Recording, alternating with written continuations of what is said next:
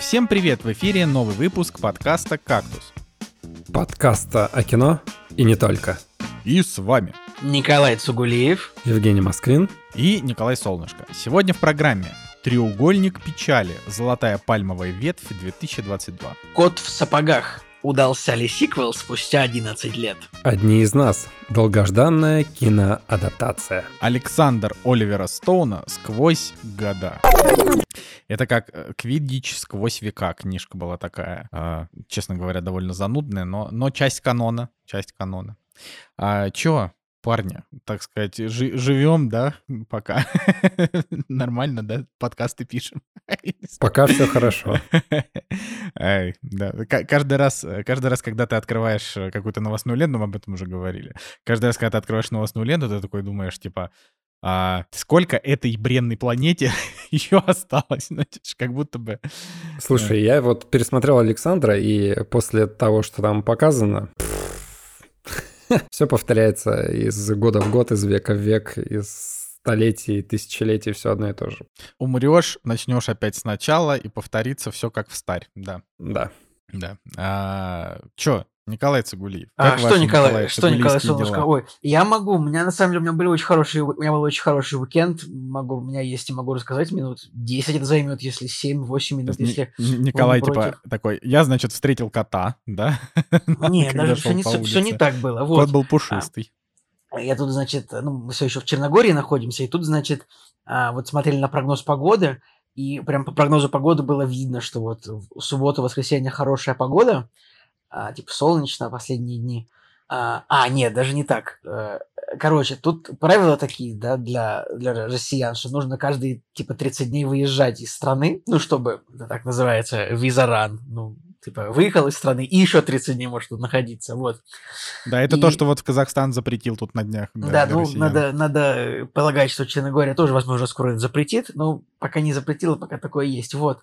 И, ну, мы такие вот, нам нужно сделать визаран, вот, э, и мы такие поехали в Албанию, а, сосед- тут до нее ехать, типа, 40 минут, Э, в общем, переехали границу и, типа, проехали километр и поехали обратно. Не то чтобы Албания там какая-то плохая страна, и там нечего посещать, но просто уже был... Что-то машину нам дали поздно, и ве- вечером поехали, поэтому решили просто в этот раз просто немножечко визаранить. И они обычно еще, ну, нужно же штамп поставить в паспорт, чтобы ты, типа, выехал из страны, въехал. И было смешно, что я такой говорю пограничнику, «Вы мне поставьте штамп, пожалуйста. И он такой э, берет такой эту штамповочную машину, как она называется, вот эта штука, которая штампы ставят в паспорт. Как это называется? Штамповатор. Этот штамповатор, он берет такой, показывает, такой, «Мгм», типа, я такой, «Мгм», он такой, и ставит штамп. В общем, это смешно было, в том смысле, что не попросил бы, он бы не поставил. Но это начало истории, ладно. Значит, совершили мы визаран, а а потом, в общем, была хорошая погода на выходных, а вот сейчас, типа, третий день уже просто ливни, гро... просто невероятные грозы, я не знаю. Вот такой погоды плохой даже в Питере никогда не было, чтобы, типа, трое суток, мне кажется, шел дождь, и четверо, и было не выйти. Но зато у меня были, у нас были интересные выходные. Опять же, вот смотря на то, что последняя хорошая погода перед отвратительной, мы такие решили. Вот сегодня мы в субботу поедем в горы. И мы поехали в горы. А, и вот по горам, тут такой национальный парк такой, прошли 11 километров. Знаете, вот я так люблю вот пройтись вот хорошенькую такую прогулочку, вот прям такую долгую. Потому что когда вот идешь много, гуляешь долго где-то по горам, не знаю, по лесам, по полям, прям чувствуешь себя еще таким каким-то вот таким бодрым, молодым, каким-то таким свежим, энергичным, чувствуешь, что живешь. Прям вот так вот прошел много и чувствуешь себя вот прям таким классным. Есть у вас такое или нет? Э, Я последний раз много ходил, мне кажется, никогда. В прошлой жизни. как бы. Вот, ну, у, у меня, у меня прям, когда я много прошел, я прям чувствую, что еще я не совсем какой-то отстойный, все еще хороший. Но не суть. В общем, конечно же, прошли невероятно красивый маршрут по горам, но это не самое интересное. А, Поехали мы, значит, обратно и проезжали мимо, мимо, мимо небольшого города, ну, относительно небольшого, для Черногории тут вообще нет больших городов особо. Но мы проезжаем, и вот мы проезжаем мимо какого-то цеха, который видно с дороги. И вот справа, справа, вот в этом цеху лежит типа 200 огромных э, свиных ног. Типа огромных, да. А, я вам попозже скину фотку, и, и мне Аня такая говорит, а, смотри, сколько свиных ног, они что делают, наверное, этот... А у них тут в Черногории есть, значит, вот их э, хамон собственный, он называется прошут. Ну, в, в общем, поскольку это очень маленькая страна, у них реально не очень много производства собственных продуктов, но вот есть собственный хамон, который супер вкусный. Но штука в том, что вот я остановился около этого цеха и такой подхожу, а там вот прям куча этого, куча горы, просто лежат горы, гигантские горы этих свиных ног. И я такой говорю, можно сфоткать? Мне такие говорят, мужики, да, конечно. И вышел директор этой фабрики, реально директор, и провел меня по всем комнатам даже. Провел меня по всем комнатам. Ну, это было довольно забавно. Ну, то есть, это вообще часто такое бывает, что туристы куда-то приезжают, их приглашают посмотреть что-то. Но обычно это как с организованными группами бывает. Вот то, что я просто один приехал, подошел, и меня такой директор этой прошутовой мануфактуры такой меня пригласил. Вот у нас коптильня. Ну, представляете, как мясо коптится. Там такая комната, в которой какие-то печи висят, эти огромные куски мяса на потолке. В общем, было довольно впечатляюще, что э, посмотрел я это производство. Ну, то есть просто остановился, и меня такие, ой, а заходите, посмотрите. Вот такая вот история. Но это еще не вся история. Э, но мне нужно, э, чтобы вы мне сказали как-то вот, что вы думаете. Ты попробовал, продегустировал? Что да, я есть? попробовал, купил. Холодец попробовал сделать, показал, как русские могут. Так а как, как, как холодец? Нет, я не сделал холодец. Холодец это мои родители делают. На самом деле с холодцом это, конечно, жесткая история, потому что у меня под Новый год просто у меня мама, у меня мама делает, мне кажется, килограмм 50 этого холодца. Просто там открываешь холодильник, там типа 10, 10 пластиковых кастрюль с этим холодцом. В общем, э, вот первая история. А вот на второй день э, мы решили поехать к морю уже, на второй хороший день, э, солнечный. И тоже там красиво погуляли. Ну, тут, наверное, не будет каких-то интересных очень подробности этой прогулки, но к вечеру мы пришли на пирс, Броснан, э, к вечеру мы пришли на пирс и застали местных уже рыбаков. То есть вчера мы застали местных мясников, а сегодня мы застали рыбаков.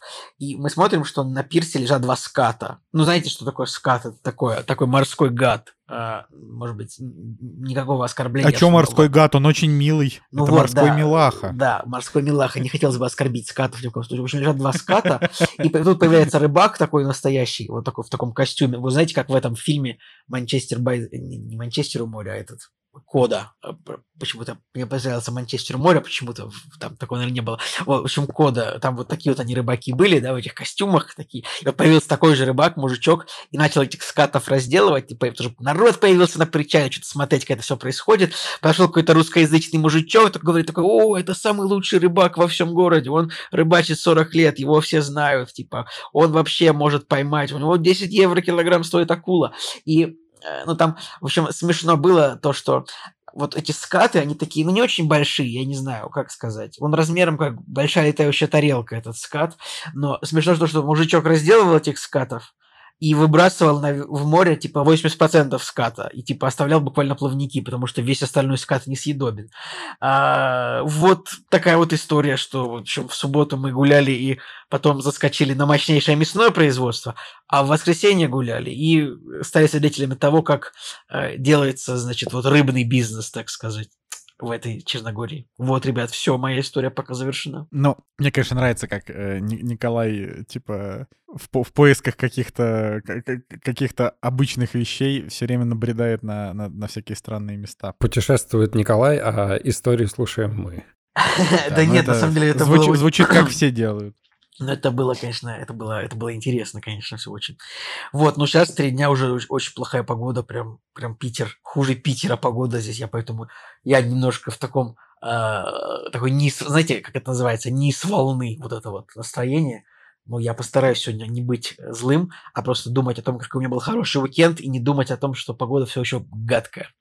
Вот так вот, ребят. Как у вас дела? Жека. Слушай, ну, конечно, после такой истории с э, такими вкусными подробностями, даже не знаю, о чем поговорить, но у меня на самом деле все достаточно просто. Я, смотрите, пытался в свое время купить себе билеты на «Аватар», и аншлаг полный такой, что сайт одной известной киносети просто не работает. Жек, а его а его показывают во всех киносетях или только несколько завезли? Да нет, все уже теперь, по-моему, везде показывают. С 12 числа смотри где хочешь, никто это не скрывает. Э, но мы захотели там пойти в Мираж на Петроградке, вот, на Большом проспекте, и э, не купить билет вообще от слова совсем стоит каких-то космических денег. Ну ладно, я подумал, что я смогу, я, значит, в 0-0 дождусь, когда появятся билеты, которые будут через 5 или 6 дней с момента, когда я собираюсь купить. И я такой, гениальный план, но он не сработал, потому что, видимо, не только я хотел купить эти билеты, потому что, ну, короче, сайт не работал вообще. Так что сегодня попробую еще раз. «Аватара» очень сложно посмотреть. Э, Подожди, так ты, по-моему,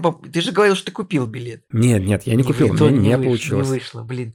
Но это мне, вот уже как написал об этом, мне это напомнило, типа, как э, запись была раньше на финскую визу. Типа, нужно было как-то, или, или вот, ну, короче, на визы так обычно запись появляется, там, типа, в 9 утра, какие-то там три окошка, чтобы куда-то попасть.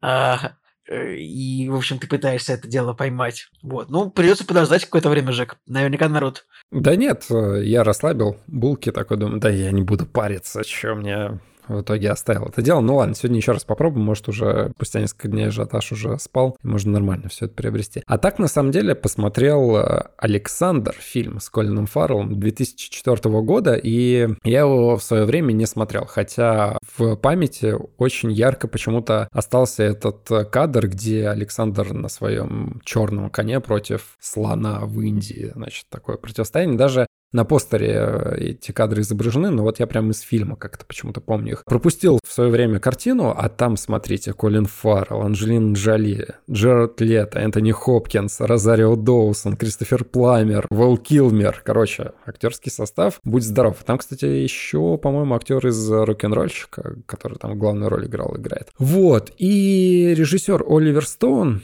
я подумал, ну окей, значит, Оливера Стоуна «Взвод я люблю», 2004 год, это а, проект мечты для Оливера Стоуна, Думаю, ну почему бы и нет, надо посмотреть. Сейчас, Жек, немножко перебью. Николай, как ты думаешь, в 2004 году Оливер Стоун уже сошел с ума или еще нет? Ну, 2006?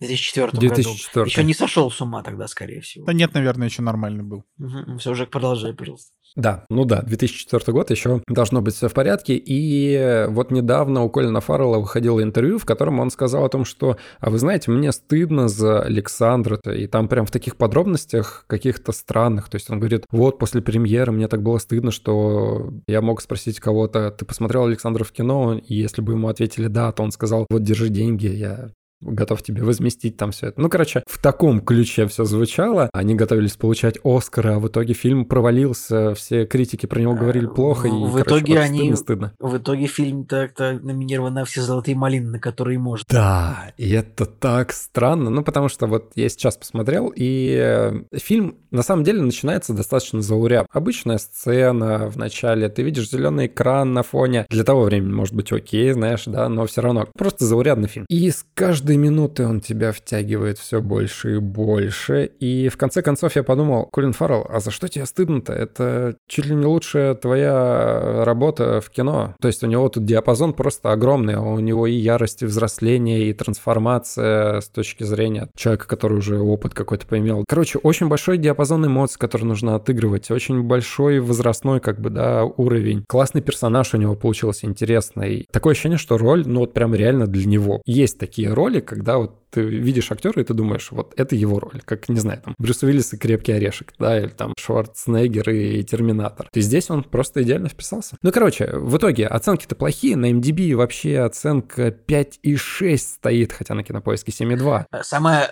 самое смешное, что вот, Жека, ты поставил 9, а Николай Солнышко стоит оценка 5. Я не смотрел Александра, но, но типа... это, не, ну как бы Справедливости ради, э, ну, я смотрел его давно, но все, что я помню, что это очень скучные три часа с абсолютно кринжовым всем, с кринжовыми актерами, с кринжовыми... Колин Фаррелл мне там не нравился. Ну, короче, так что давай, Жека, лучше ты рассказывай. Я я, не, я, считаю, я считаю, что это буквально худший, наверное, исторический фильм, что я смотрел. А еще я пом, на, помню, что примерно в те же годы вышло «Трое», которая прям топ.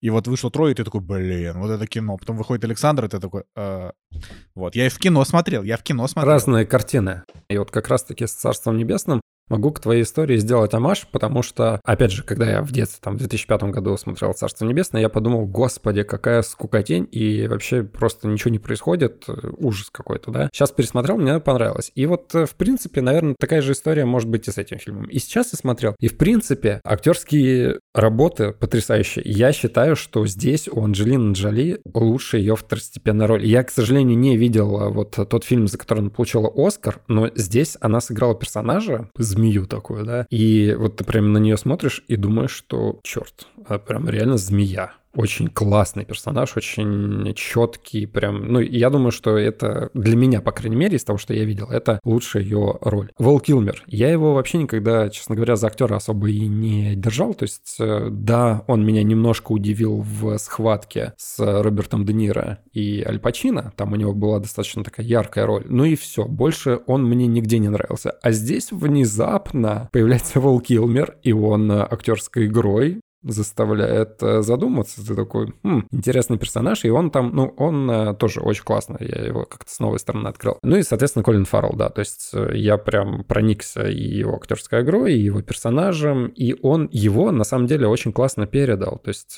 все те черты, которые, все то, что хотел сказать, наверное, Оливер Стоун, все было отражено так, как оно и должно было быть. Не знаю, вот я реально не могу представить, почему вот такие плохие оценки. Понятно, что в куче рецензий там и истории написано о том, что его зашемили за то, что это история про бисексуальность, за то, что вот в эту сторону сделан уклон, а я и все плохо и так далее. Такого не, было, не, не может быть, это же великий начальник, как вы могли и так далее. Ну, то есть, э, с этой стороны, окей, может быть, претензии хоть какую-то почву имеют. Во всем остальном даже в какие-то моменты я могу сказать, что Оливер Стоун даже может претендовать на гениального режиссера.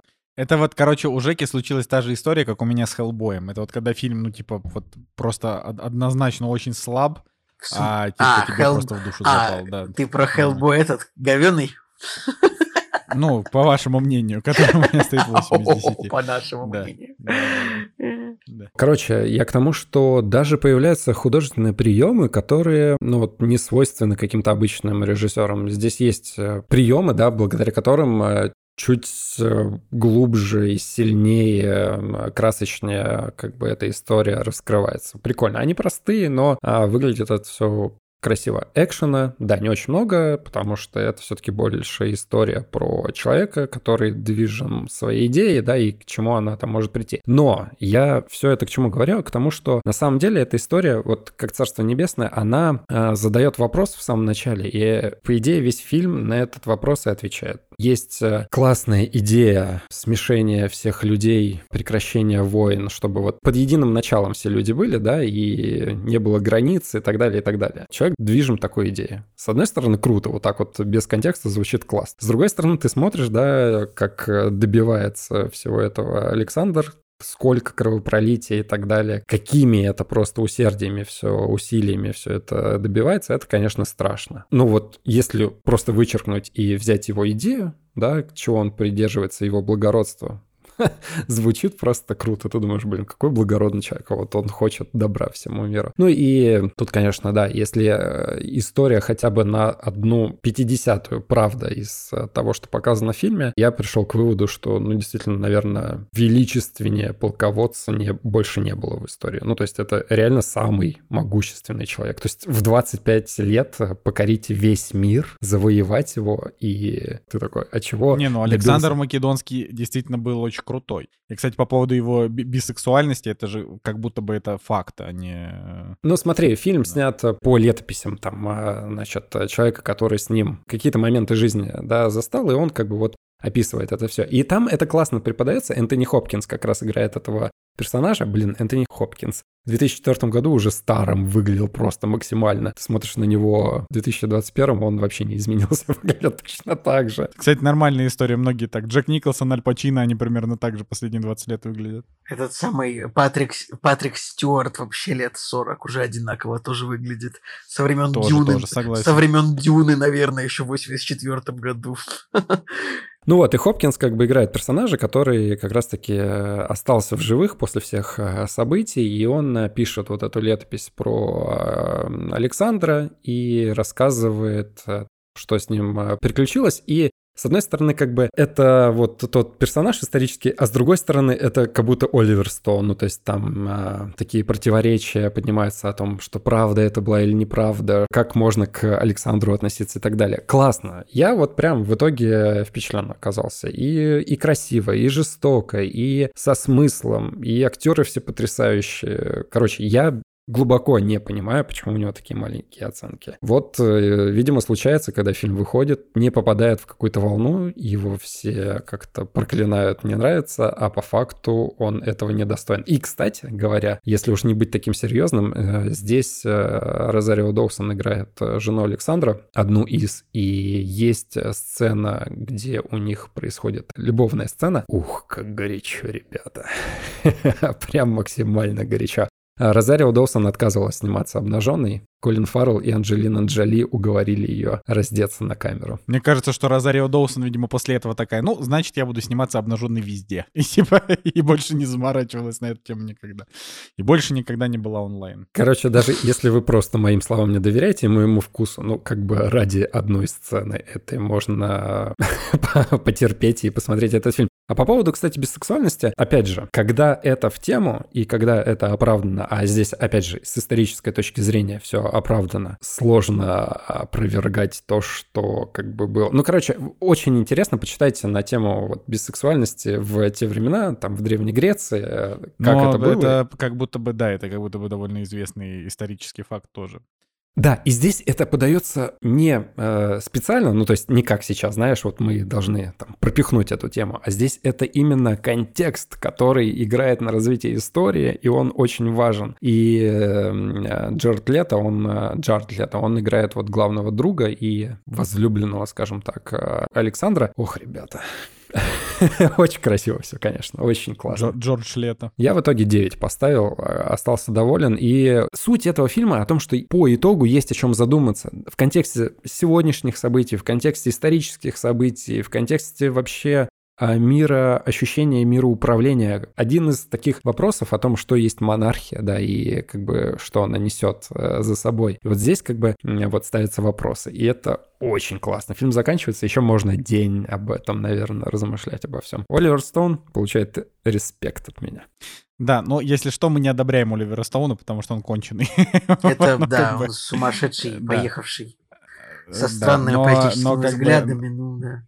Но, но, типа, но режиссер, он, правда, хороший. Я, правда, мой топ Оливера Стоуна — это, очевидно, не фильм Александра, а фильм «Взвод». Вот, но как бы... Ну вот, э, когда Александра я посмотрел, я подумал, а лучше ли это фильм э, Оливера Стоуна? Опять же, из тех, что я смотрел, я не все его смотрел. Ты «Взвод»-то смотрел? О, господи, позор тебе, Николай. Я забыл уже просто. Сколько мы ведем подкаст. Да в смысле, ты сам ничего не запоминаешь. Сколько раз я говорил сам про «Взвод». Ну, короче, вот, и я, я долго думал о том, что лучше ли Александр, чем «Взвод» или нет. Я думаю, что да. То есть эта картина глубже. «Взвод», он очень простой, на самом деле. Вот мы его пересмотрели там пару лет назад, и он очень простой. То есть там прям в лоб говорится об идеях, и там классные персонажи, все очень классно, но он очень простой. А здесь э, все-таки поглубже ну, Здесь не мысли. так просто, да? Здесь вот он непростой.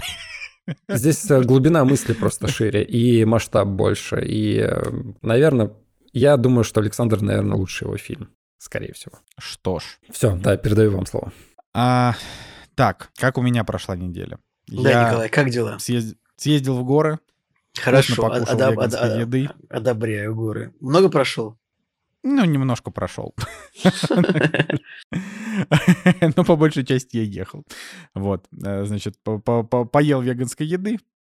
А, что, что, что, что еще со мной произошло? Ну, на самом деле, а, как бы это у вас там, вы, вы там живете вообще полной жизнью. Я, ну, хотя на самом деле, типа, вот в горы съездить уже было не так и плохо. А, Посмо точно. Я же посмотрел интервью Дудя с, с Оскаром Кучер. просто не могу. Это так смешно, что, типа, э, Дудь, этот, Дудь иностранный агент, э, объявлен в России. Значит, э, посмотрели интервью Дудя с Оскаром Кучер, и я просто, ну, я, я уже, не, ну, довольно долгое время я не особенно сижу там на Фейсбуке, потому что, ну, нечего там, собственно, делать. Сейчас последние, последние сколько там, месяцев 10 э, там делать нечего. А, но я туда зашел, и там буквально просто через пост все пишут о том, какой Оскар, Оскар Кучер тупой. ну, типа, и мне просто, э, мне просто понравилась именно сама идея о том, что, ну, как бы это, это, это, стало, это стало таким мемом, потому что это чуть ли не единственное такое большое интервью вот с человеком по ту сторону. Это, это любопытно. Вот. Но так как мы с Николаем Цигулиевым не будем обсуждать э, сегодня э, этот, э, перифераль, я думаю, что можно сразу перейти к примерам недели. Никто не ждал, но они наступили. Премьеры недели. Премьерный день у нас 19 января 2022 года. А, И на радость Евгению Москвину, на радость, выходит новый фильм с Николасом Кейджем, который называется «Отзвуки прошлого» или «Старый путь». А, И, Жек, я считаю, что надо, надо смотреть. Ну, то есть тебе, конечно же, мы, мы подождем. Это по жанру это прям аж целый вестерн, целый вестерн. Вот. А, И как бы фильм прям максимально актуальный. Рейтинг R, я считаю. 5,4 MDB, 5,3 кинопоиск. Для Николаса Кейджа это... Это как для любого другого актера 7,3. Мне так Блин, непло- неплохо, неплохо. Ну, в целом, да. А так, что, нашли что-то интересное на неделе? Ну, то есть я бы больше, конечно, про цифровые релизы поговорил, но э, вот на, на этой неделе прям совсем беда. Ну, типа, очевидно, если вы все еще не посмотрели «Аватар», да, в кинотеатре, его можно посмотреть, посмотрите «Аватар». А Вот. Да, но его сложно, очень сложно посмотреть. Не знаю, слушай, я посмотрел э, график пример. Сегодня та неделя, когда я не дошел до них. То есть мне было неинтересно, мне было не до этого. Ну и, в принципе, я правильно сделал, потому что там ничего нету. Ну, то есть буквально э, вот фильм с Николасом Кейджем и все, у которого 5,3. Оценка этой недели 5,3, то, мне кажется, даже завышена. Ну, ин- индийский фильм, который называется «Кобра» 2022 года. Он уже выходил да, в и мне э, кажется, да, кинотеатрах. да, что ты про него уже рассказывал. Да, да, да. А, да. А, Значит, э, 13 изгнаний дьявола, и он действительно в оригинале так называется. 13 изгнаний дьявола.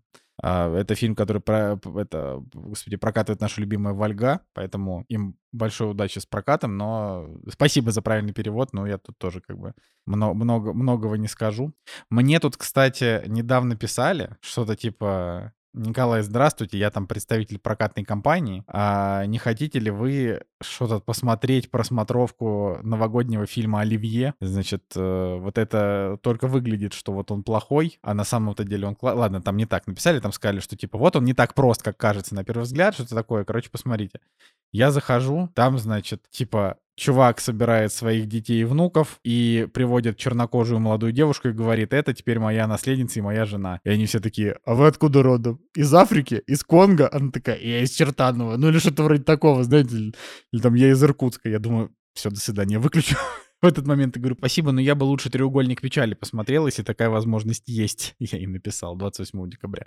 Она написала, это не наш фильм, выпускает A1. Я говорю, ну, типа, на странице кинопоиска вы типа указаны Russian World Vision. И сейчас я зашел, и кажется, Russian World Vision там на странице треугольника печали все еще он. Да.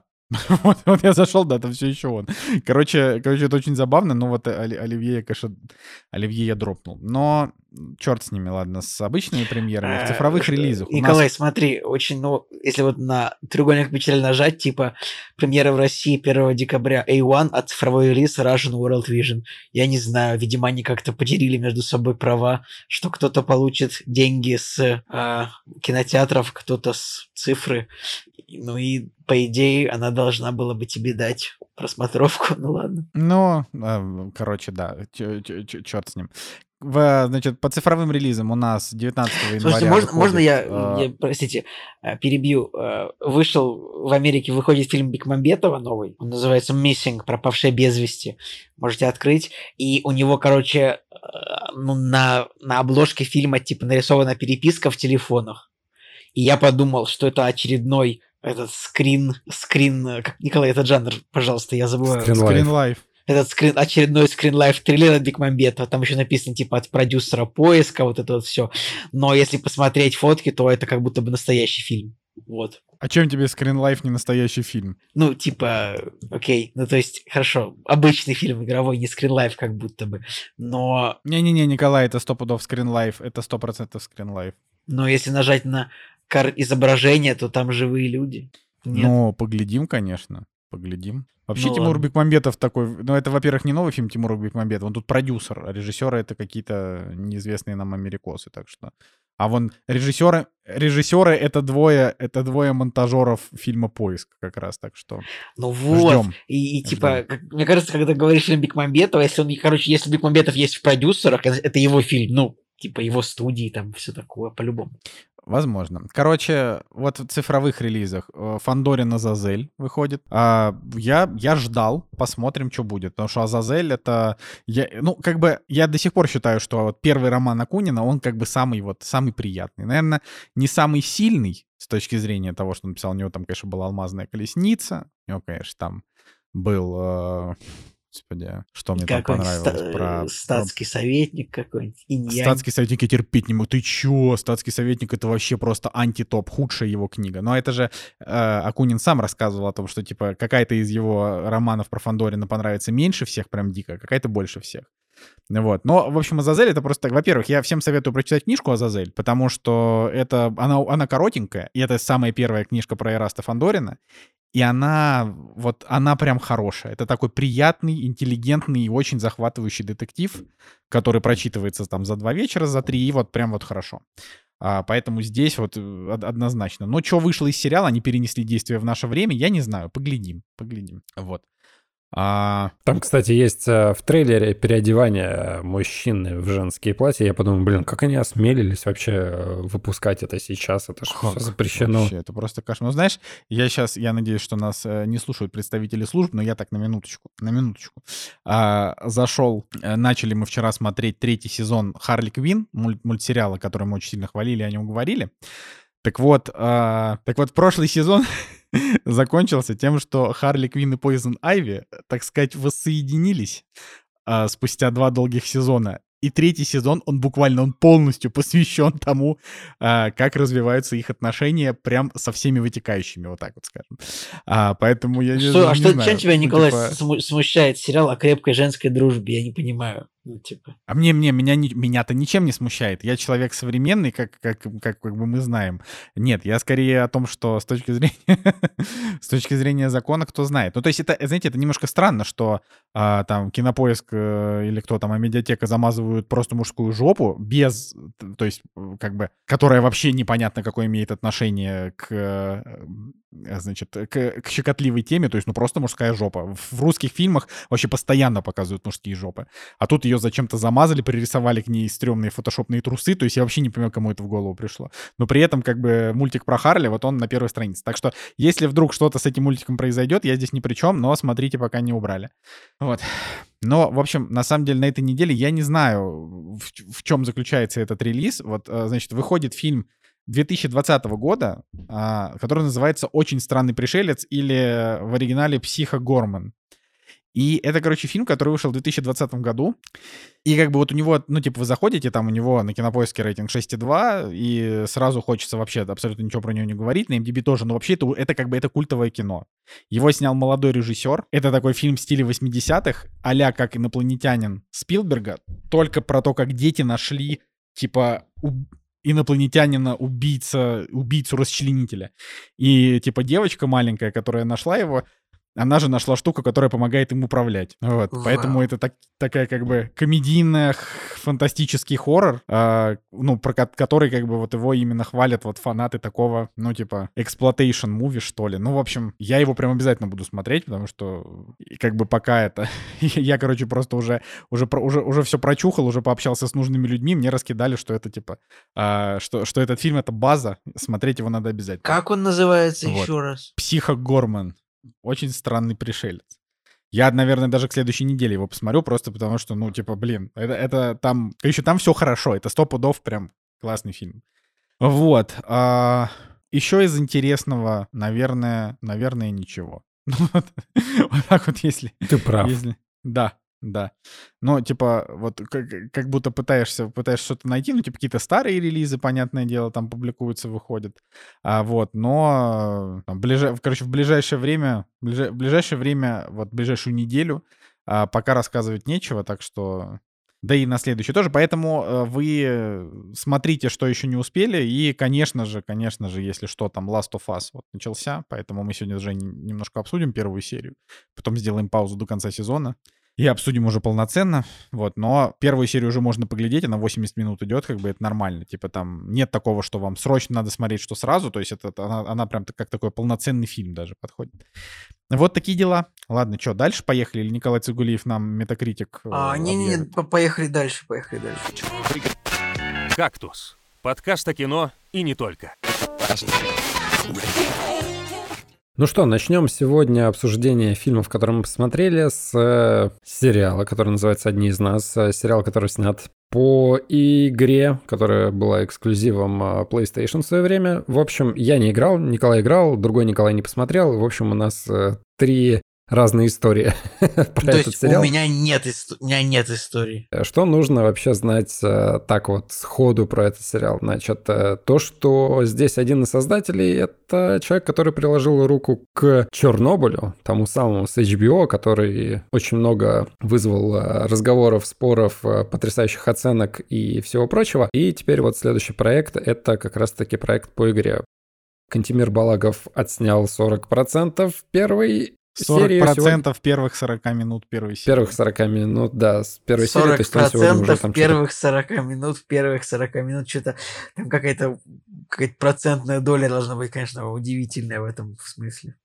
Да, а вот. Играет Педро Паскаль, э, вы его можете знать по «Игре престолов», как и Беллу Рамси, она тоже там. Простите, а кого Педро Паскаль в «Игре престолов» играл? Ну, то он что? играл принца, Марте... принца Оберина Мартелла, он там играл, которому... В Да. общем, блин, Просто это был да, вообще просто- один- из самых крутых персонажей в «Игре престолов». Жалко, он там был не очень долго, но вот, типа, я думаю, если набрать, типа, топ-10 персонажей «Игры престолов», он там будет на каком-нибудь четвертом Не, ну, пацаны, я все понимаю, но месте. чу- чувак, чувак играл в сериале «Нарко» с рейтингом 8,4 и в «Мандалорце» главную роль. А вы про какую-то непонятную, никому не нужную «Игру престолов». Мандалорец, он лицо свое два раза показал, это все понятно, но... И, и типа, это что, в- теперь не Педро Паскаль? Это может быть теперь э, не Педро Паскаль? а Блин, я Педро думаю, что... Паскаль. Ну вот я Наркос не смотрел, к сожалению, но я думаю все-таки, что вот в «Игре престолов» у него, конечно, супер яркая роль, прям отлично. В «Кингсмане» он еще играл вообще-то во, во второй части. В «Невыносимой тяжести огромного таланта». Да, спасибо, что подметил эту достойную а, актерскую работу в его карьере. В общем, да, и у него здесь главная роль, и можно порадоваться, потому что, вот, судя по первой серии, замечательно выглядит. Прям сердечки, э, смайлики, все дела. Ну и по игре, как мы уже сказали, HBO, они такие, давайте, вот мы наконец-то сделаем. И, кстати говоря, человек, который ответственен за игру, он, по-моему, режиссер второй серии будет, которая еще не вышла, но мы же пока первую серию посмотрели. Давай, Николай, я могу сразу сказать свои эмоции, а потом ты уже все свои факты, всю свою предысторию выложишь. Ну, я просто, я только одно слово, что э, как бы шоураннеры тут Нил Дракман и Крейг Мейзин. И Нил Дракман — это как бы режиссер и э, лид геймдизайнер, так сказать, э, создатель э, видеоигры. И он вообще всегда мечтал, типа, снять какой-то, снять там кино или сериал, поэтому его, э, типа, он помимо Last of Us, его, так сказать, перу принадлежат еще игры серии Uncharted, вот, э, к слову. Да, то есть это получается вторая экранизация дракмановских историй за два года.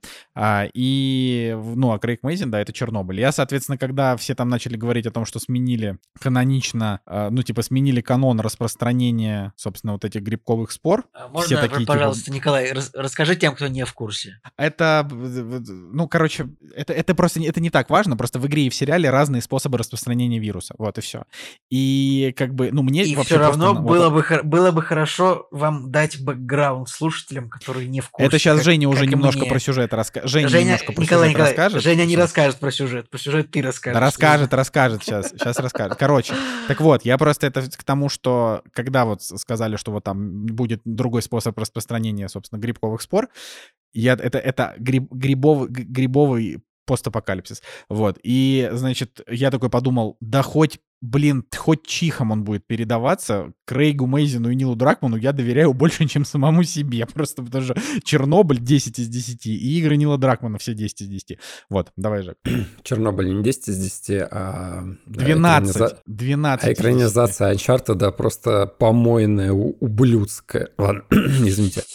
В общем, одни из нас, э, да, мы посмотрели первую серию, и что же там, про что же это все, про что же эта история? Короче, существует э, мужик со своей дочерью, живут они, поживают в Техасе, в каком-то там пригороде Техаса, и видно, что они не очень богатые, да, он обычный работяга, девочка у него ходит в школу, а с соседями общается, и э, их день начинается, девочка идет в школу, и тут какие-то машины там полицейские проезжают, еще что-то, да, ну как-то вот все еще пока непонятно, но какая-то движуха начинается. И в какой-то момент э, батя уезжает там вызволять друга из тюрьмы, а к девочке песик прибегает ночью уже, да, и она выходит на улицу и понимает, что а вот сейчас-то что-то уже вот совсем не то, да, заходит к соседям, а у соседей э, зомби пожирают э, людишек. Ну, то есть не пожирают, а там вот эти вот грибовые зомби, они, значит, э, распространяются так, что впускают споры свои в тело другого человека, и другой человек становится зомби, который точно так же охотится вот за другой жертвой, чтобы тоже вот споры свои передать и так всех заразить, чтобы вокруг царства грибов было. И в этот же момент приезжает батя,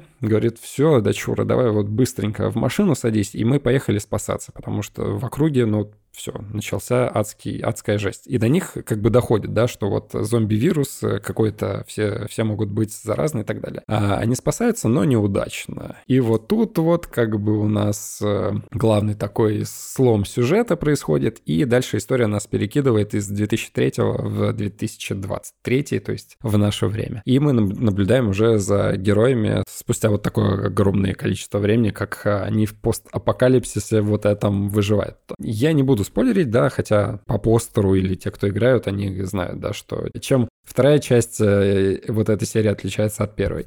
Ну и прикольный ход, на самом деле, для тех, кто вообще ничего не знает, потому что я как бы знал, да, что, что произойдет, да, а вот Надя со мной, она вообще как бы так, не в курсе не спой... пожалуйста, так и продолжайте не спойлерить, потому что я ничего не знаю Николай. вообще, и я буду смотреть с большим удовольствием. Ничего не знаю. Надя как бы такая, «М, неплохой ход, ну то есть внезапно, да, прикольно, интересно. Девочка классная отыгрывает, вот э, дочка, она прям такая супер живая, я давненько не видел, чтобы дети меня так э, интриговали, ну то есть прям ты смотришь на актерскую игру и очень живая девочка, классно, мне, мне нравится. Ну и все остальные актерские работы тоже классные, Петр Паскаль с, реально с первого кадра вызывает полное доверие, как будто это вот твой друг бати твоего, с которым у тебя хорошие отношения. Короче, мое впечатление от первой серии, начало захватывающее, а потом приходит понимание от того, что тебя как будто по голове дали, и ты пропустил самое интересное, и становится немножко скучновато. Не, одо- не одобряю. Не Блин, кто, одобряю. кто, кто Жеку стукнул? Смотри, Николай, просто от э, той интриги, которая была в самом начале, остаются не такие уже яркие эмоции, которые есть вот э, во второй части Жек, ты серии. просто, ты просто не знаешь, Ты чем он просто не закончится. играл, Ты просто да, нет, ты, ты просто не просто- знаешь, чем он закончится. Там как бы типа вообще, вообще, вот все, что показали в первой серии, во второй, что покажут, это все такая фигня, потому что вот финал, он, разоб- он, он разобьет вам сердце. Просто тебе описываю эмоции от э, Да, да, да, я понимаю, я понимаю, это я так просто драматизирую. Просто в начале, да, очень большие события, очень большой масштаб, э, который тебе как бы не показывают, вот тебе дают немножечко, да, посмотреть из машины на падающие там самолеты и так далее. Потом дают по голове, и ты такой, «М». и ты оказываешься вот в декорациях э, четырех стен, и такой, ну да, вот теперь начинается сериал. И концовка первой серии, она снова, как бы тебе последние там пять минут, она снова тебе говорит о том, что вот сейчас начнется э, что-то интересное. Мне просто нравятся сюрвайвалы, и вот в начале, да, было похоже на все это, и в конце немножко было похоже. А вот в середине там первой серии вот эти вот затравочки я немножко взгрустнул. Но в остальном пока что все хорошо. Особенно мне очень сильно понравилось интро, где в 60-х или там 70-х... Да, интро, э, кстати, очень хорошее. Вот это, я, я не помню его в игре, интро прям, вот прям топ. Э, То есть э, специально на телевидении сидят люди, которые рассуждают на тему того, могут ли грибы захватить э, мир и как бы что из этого может выйти. Там, кстати, одну из ролей играет э, актер, который в «Мумии» играл э, вот этого смешного помощника. Я такой, о, это. Вот, интро клевое, спасибо. Вот очень классный ход, благодаря которому они очень просто ввели в экскурс, да, как-то историю так пересказали и сказали, что вот зрители ожидают впереди. Классно, красиво, хорошо справились с задачей. Пока что я такой, ну, отличный сериал, будем смотреть э, дальше, что там произойдет. По большей части тут э, сильно-то добавить и нечего, поэтому разводить много не буду. Но тут что надо сказать, что ну, я проходил э, Last of Us 1 в 2017 году. Вышла она вообще в 2013, я проходил ремастер, а сейчас там несколько месяцев назад вышел вообще еще один ремастер, типа, ну, там уже для основных консолей. А, и поэтому я, ну, как бы, я, на самом деле, не то чтобы я разделяю восторг людей к первому, к, к первому Last of Us, потому что когда я ее проходил, мне показалось, что, ну, типа, геймплейно это не то чтобы прям супер огонь, там, ну, типа, сюжетно именно сама по себе игра, ну, это такой чисто survival. То есть, опять же, я, это вообще... Николай, тут нет никакого спойлера. Тут, типа, Я- действие сериала, Да. это не спойлер. Действие сериала, типа, происходит уже после того, как апокалипсис случился. Типа, вот это то, Нет, что это Женя я- почему-то все я- скрывала, не мог сказать, об этом Я- все так я же знают. тебе сказал, Николай, чтобы ты сюжет рассказал, потому что, ну, А, Жека, не делает никогда этого же. Он просто, просто, это не то, чтобы это какая-то его, э, не то, чтобы он, он просто не делает этого и все.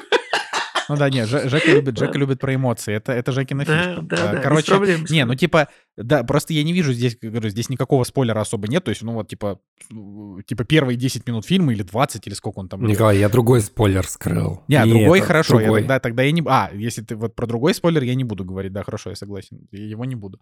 Вот, ну то есть там показывают, типа, что произошло. а, как, ну то есть даже не то, что произошло. Что произошло, тоже ни хрена не показывают. Просто происходит какая-то свистопляска, какая-то зомби-апокалипсис. Типа, ты же не знаешь, что там на самом деле происходит.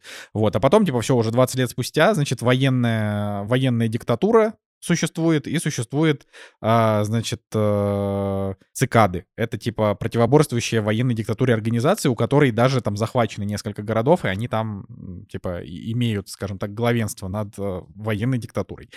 Э, И... Только не цикады.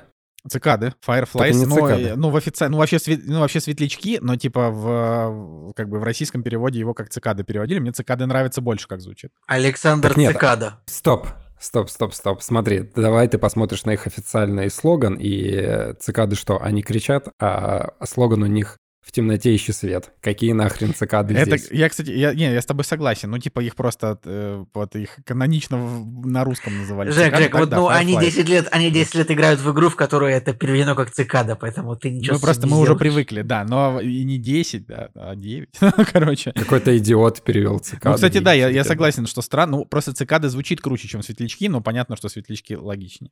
Вот. Ну, ну, и, в общем, по-русски я, буду называть цикады, потому что я уже... агре- агрессивнее звучит. Агрессивно, Ну, да. светлячки, Ну, короче, я уже... Цикады. Я, я, уже, я уже просто привык к цикады, поэтому вот так буду называть. Вот, и, короче, и, и, и, и, короче, типа, главному герою Джоэлу ему говорят, вот, вот есть Элли, ее очень важно, значит, провести из точки А в точку Б через э, несколько промежуточных еще пунктов, то есть скорее из точки А в точку, в точку Г, там через Б, Д, Е и так далее. Вот, а, Б, С и так далее.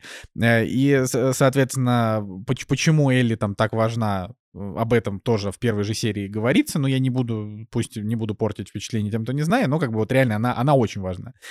Вот, и в чем как бы вообще особенность этой серии? Ну, во-первых, э, во-первых, это то, что тут действительно грибовый э, постапокалипсис, то есть э, это, вот это, это прикольно. То есть это как бы э, суть именно в том, что м, все зомбаки и прочее, это не типа вот как бы зомби, а это куча подвидов именно монстров, а, которые заражены грибковыми спорами. И, мути... ну, и они, соответственно, там по ходу, по ходу там, приключений Джоэла и Элли они будут встречать всяких разных. Там, а во второй части Last of Us там вообще будут прям супер стрёмные уроды. А, Вот. И это, конечно, да, это вот, э, это, это интересно, потому что, э, ну, то есть это, это не стандарт, когда просто какой-то реальный зомбак. Это огромное количество разных монстров с разными характеристиками. И как бы я не знаю, как они будут в сериале, но судя по тому, что они практически покадрово многие сцены передали, скорее всего, и монстры тоже будут классные. А, откуда я знаю, что покадрово, учитывая, что я игру не помню ни хрена, о чем я сказал, это я просто посмотрел видос сравнения там некоторых сцен, я такого действительно вот так было. Ну, то есть они едут мимо, мимо горящего дома, и в игре он справа, там в сериале он слева, но в целом там прям вот очень схожие кадры. Вот. А, И как бы, ну, тут что можно сказать? Это то, что ну, Педро Паскаль это действительно идеальное попадание в каст. А, а вот э, девочка, которая играет Элли, я забыл, как ее зовут, а страницу я почему-то не открыл этого сериала. А, сейчас ее зовут... Бе- А, Белла Рамзи, точно. А, собственно, девочка, она просто не, не очень симпатичная. Ну, типа, наверное, нельзя, да, так вот прям так открыто говорить, что она страшненькая. Она не страшненькая, она просто... У нее очень специфическая внешность. А как бы Элли, она именно такая прям милашка. То есть у нее там прям baby face, и в этом, в этом и прикол, в том, что как бы Джоэл, он к ней там типа проникается со временем, а вот образ Элли из сериала это такая прям оторва, которая fuck you, там, факи в лицо тыщет, такая пошел нахер, такая прям жесткая, короче. Вот, и, ну, как бы я, мне, ну, мне кажется, что, может быть, Кстати, здесь будет... Белла Рамзи себя идентифицирует как э, небинарную личность, если что. Но Да, а она э, уже- пора- А, подожди, а она же совсем маленькая еще, нет? Ей сколько, ей 14? Или, или она уже выросла? Ей Сколько ей лет? Не, 19 ей- лет ей ей уже. 19, А, уже- да, так что... Все, уже взрослая, что-то, потому что мне что-то, я, видимо, я что-то головой завис в, в Ты том- застрял в «Игре Я престолов». застрял в «Игре престолов», именно у меня вот, вот эта вот сцена, где она там такая, да, мы тут сейчас объединим весь север, я согласна воевать там за Джона Сноу. вот вот Она всё. в этом сериале а, точно такая же, как в «Игре престолов». Ну, Но она там характер. тоже отличная, то есть прям, вот она вот из тех, короче, из тех детей киношных, которые классно играли, вот прям свою роль вообще Ну вот, великолепно. вот, вот она и здесь вот похоже, играет. может быть, помните, вот, Николай, в твоем любимом фильме «Черный телефон», там была у главного героя сестра, вот она такая же прикольная была, в том смысле, что вот живой детский персонаж, вот очень да, хорошо. да, да, да, да. похож. Вообще, де- детские персонажи, когда дети классно играют, это вообще это, это максимально ценно. Но Бе- Белла Рамзи крутая, но она здесь уже не ребенок, ей здесь уже 19, уже взрослая. Ну, типа, в фильм, ну, в смысле, э, в сериале ей она моложе, но как бы играет она, ну, типа, самой, сама, сама-то она уже взрослая. Вот. И тут просто надо сказать, что, говорю, она, ну, типа, она действительно не, не миловидная, да, у нее такая специфическая такая внешность и очень резкий персонаж. Поэтому интересно будет смотреть, как вот они друг к другу привяжутся там по ходу этого путешествия. А, Потому что сейчас она выглядит, ну, типа, прям совсем отталкивающая, такая прям злобненькая, короче. Но, а- опять же, по логике мира, то, то того, какой он жестокий, то прикольно. А, Я еще рад был увидеть Анну Торф из сериала «Фриндж», который я смотрел очень-очень давно. Мы смотрели почти все. Мы, мы досмотрели до последнего сезона, а последний не посмотрели. Это, конечно, интересно. Вот, это очень хороший сериал, если что, тоже. Поэтому, когда Анна Торф появился, я такой, «О, нифига, типа, Фриндж, прикольно. А, значит, э, поэтому, поэтому, да, ждать ли конца сезона или смотреть сразу, ну, Типа, можно спокойно посмотреть первую серию, а потом подождать конца сезона, потому что реально первая серия долго, идет 80 минут, там прям много всего интересного показано, а потом там подождать месяцочку, уже оставшееся посмотреть. Вот, но в целом, э, как бы понятно, э, типа, понятен восторг зрителей, потому что, ну, это просто снято очень хорошо, как бы с любовью к оригиналу, с классными актерами. И, и вот так, да. И там не все прям один в один по игре, там есть какие-то небольшие ответвления, которые тоже, ну, там создают какие-то дополнительные моменты. Вот, поехали дальше. Сегодня мы все вместе посмотрели такой фильм, который называется «Треугольник печали». Мне кажется, очень символично. Нас в «Кактусе» трое. Мы как бы тоже такой треугольник своеобразный образуем. Вот если сейчас... а, Своеобразные печали. Я, я вот сейчас, если открыть карту а, и вот построить, как бы вот мы находимся все втроем в разных странах, но если вот открыть карту и провести точки между вот теми местами, где находится где нахожусь я, где находится Женя, где находится Николай Солнышко, то получится прям треугольник. Это забавно, потому что, ну, потому что, очевидно, между тремя точками бы по-любому получился треугольник. Вы понимаете, да, так работает математика. Но вот, ну вот если вы реально от- откроете карту, то вот треугольник, вот, вот тот треугольник, в котором мы находимся, это реально прям такой классический треугольник. Вот, посмотрите. И вот вы трое. Все не, все не смогут этого сделать, потому что никто не знает, где находится Николай Солнышко, это секрет. Но вот вы сможете. Вот так что мы, мы в таком треугольнике. Ладно, э, это было лирическое отступление. Треугольник печали. Это фильм хайпового шведского режиссера Рубина Эстлунда. Фильм, который выиграл золотую пальмовую ветвь Каннского кинофестиваля. Это прям... а, вот на самом деле это такой приз, золотая пальмовая ветвь, ты ну, никогда не знаешь, реально, будет ли этот хороший фильм, который выиграл, потому что иногда выигрывают фильмы немножко странные. Но вот в этот раз, в принципе, доверять можно, фильм, правда, неплохой получился. Давайте я скажу, о чем же «Треугольник печали». «Треугольник печали» — это такая, такая э, сатирически комедийная драма, о проблемах белых людей. Ну вот если вот очень коротко сказать, что же в фильме происходит. В начале фильма нам показываются вот такой быт двух моделей. А, Мужчина и женщина. Мужчину играет Харрис Диккенсон. Это, м- это молодой человек, он играл, например, в фильме «Кингсман. Начало». Мы его обсуждали в этом, видимо, в прошлом году уже. Он там играл, соответственно, сына персонажа Рейфа Файнса. Кстати, ну, неплохой достаточно актер. Вот он и там смотрелся очень бодро, и тут неплохо выглядит тоже.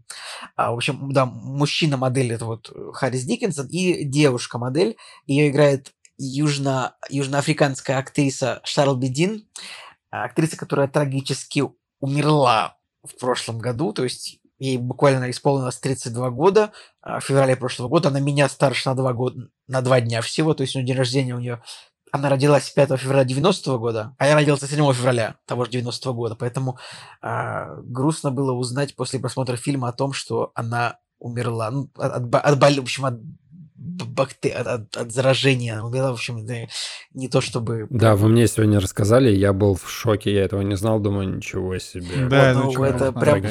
Причем там история болезни так написана, что вот у нее была удалена селезенка после аварии в 2008 году, в которую она попала.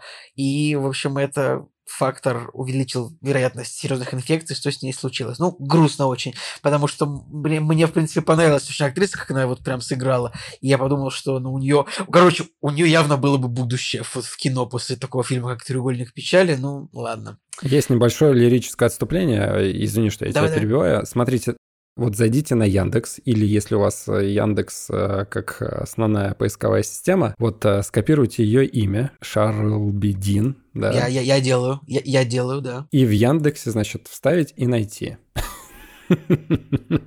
И попробуйте, что вам выдаст Яндекс. ребят, не делайте так. Не делайте так. Это, это, да, это так называемая ловушка Джокера. Не, не, дел, не делайте то, что вам Женя сказал, пожалуйста. Там, в общем, да, ну, ты меня поймал, Жек, неплохо, неплохо. Ладно, возвращаемся к фильму. Итак, вот нам показывается быт двух моделей, мужчины и женщины. Показывается, значит, что сначала мужская модель, мужчина-модель, его зовут Карл, Карл приходит на, на кастинг моделей, не очень там он, у него получается все, он не, не получает, он, кажется, работу. И дальше нам показывается, что э, девушка-модель, ее зовут Я-Я, ну, такое вот имя, придется к нему привыкнуть по, по ходу просмотра. Э, Я-Я, вот она, она на подиуме, наоборот, она такая звезда, она, она более успешная модель. И дальше вот в ресторане у них э, случается скандал из-за того, что вот мужчина-модель Карл предлагает ей заплатить, потому что бесится, что она не платит за ужин, хотя зарабатывает она в три раза больше, чем он. Ну, в общем, вот э, это вот сразу просто именно этот, эта сцена дает нам представление о том, что вот э, весь фильм он будет посвящен таким вот каким-то немного странным современным проблемам вот современного европейского богатого общества, да, и вот, а дальше уже как бы следующая глава, они попадают на яхту. Но они как бы модели, инфлюенсеры в соцсетях. Их бесплатно приглашают ну, типа, на она яхту. попадает, она просто туда по бартеру едет, короче, очевидно, да. Э, да. Ну, кстати, было на самом деле непонятно только это ее заслуга или это вот именно его тоже, потому что он тоже сказал... Потому что сказали, что... Он сказал, что мы получаем... Да, что, что? Давай, давай. Там было сказано, что она выиграла путевку на двоих на этот э, рейс. А, она, окей. Просто там еще была сцена, где... Там так было. Была, была сцена, где русский олигарх спрашивает, ну и много вы зарабатываете? Он говорит такой, да мы обычно просто получаем много всего бесплатно. Я думал, он как бы это имел в виду тоже. Ну, окей, пусть она. Вот. И дальше, наверное, 65% фильма будет происходить вот на этой самой яхте. Это, это прям супер яхта для богачей, там вот тоже нам показываются богатые гости, там есть русский олигарх, есть какой-то скандинавский IT-миллионер одинокий, а, э, кто там, есть там английские производители оружия, которые такие старенькие, вот. Ну и тоже одним из главных персонажей там является такой распорядитель мероприятий, которая такая, вы что, э, персонал, что должно быть идеально, у нас такие вип-гости, у нас вип-яхта, типа, будет ужин с капитаном, капитан, когда ты выйдешь из, из каюты. А, и вообще, вот на самом деле, полфильма кажется, что у фильма нет сюжета, то есть, как бы, ну вот, что вот просто народ тусуется на яхте, тоже показываются э, грани характеров персонажей, там, в какой-то момент э, Карл, модель, э, раздражается из-за того, что э, а, один из уборщиков яхты что-то снимает свою футболку, он идет жалуется на него, ну, просто нам показывается, что Карл мудак, тупо, да. И как бы, фу, ну, там, конечно же, на, на самом деле, вот если посмотреть э, этот самый, если посмотреть постер фильма, то уже в постере заключен спойлер. Я просто, ну, не знаю, можно это рассказывать, что с яхтой что-то... не надо. Ну, ладно. Хотя потому и на самом-то деле, вот ты открой сюжет на кинопоиске, э, сейчас, подожди, по-моему, даже на кинопоиске написано, этот, сразу написан этот сюжет. Нет, на кинопоиске это не написано. Ну, в общем, ладно. Тогда остановимся на втором акте. То есть вот сосредоточимся на том, что происходит на яхте. Тоже прям вот очень много общения между персонажами, всякого такого интересного. Там общение, русский олигарх, там, э, потом капитан у корабля, он, видимо, капитан то ли американец, то ли англичанин. Американец капитан, его играет Вуди Харрельсон. И он там, в общем, в запой уходит, не хочет выходить из каюты. И, короче, все невероятно смешно. Ну, то есть на корабле происходит очень много всяких веселых комичных сцен, над которыми можно поржать, да. А, но дальше там, конечно же, происходят какие-то такие более, более трагические, более такие гротескно-сатирические сцены, в которых, ну, достаточно смысла, достаточно, как бы, вот такого какого-то месседжа в адрес э, современного общества. Ну, кстати, написано, что в предыдущих фильмах Рубина Эстлунда даже больше было этого самого, а, даже больше было жесткой сатиры, чем в этом. Еще интересно, что третий акт фильма снят тоже там на, на- на греческом острове, поэтому мне там пейзажи были очень знакомы. Я такой, вот, я прям два с половиной месяца жил примерно в таком месте. Очень красиво, очень интересно. Что, ну, мне понравилось. Мне прям, я думаю, что я более-менее рассказал сюжет. Сейчас Николай Солнышко перехватит, наверное, какие-то важные сюжетные детали он еще отметит, которые я мог забыть.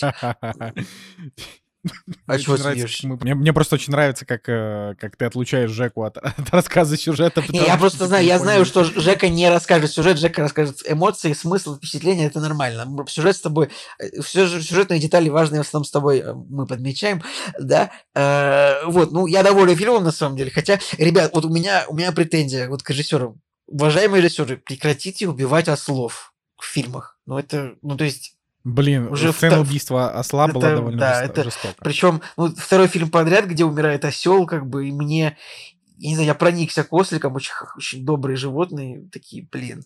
А мне не нравится, что пошла какая-то мода на... Поэтому я вот, теперь я ставлю мораторий, значит, вот я раньше не любил собаки, что в фильмах умирали, теперь ослики тоже добавляются, я буду из этого очень сильно грустить, если какой-то такой фильм еще придется смотреть. Ну ладно, нет, «Треуг- треугольник печали понравился, хорошо, что вы, ребят, значит, его придумали смотреть. И, кстати, я так понимаю, что он в России в кинотеатрах Извините, у меня гром за окном просто. Э, не знаю, Прошел, слышно да, вам. в кинотеатрах прошел. Прошел в кинотеатрах. Я вот смотрю, потому даже собрал прям- миллион долларов. да, прям много оценок у, прям среди знакомых, что, ну, это хорошо, что прям 100 ты- 140 тысяч оценок на кинопоиске, прям сейчас редкий такой фильм на кинопоиске будет э, какой-то нововыходящий, у которого сходу будет так много оценок. Вот у Аватара сколько, оц- у, вот у нового Аватара сколько оценок вот на кинопоиск, мне вот интересно. 46 тысяч у нового Аватара оценок на кинопоиске, у фильма, который 2, ярда, 2 миллиарда долларов собрал, у треугольника печали 140 тысяч оценок. Типа, это в России популярный фильм.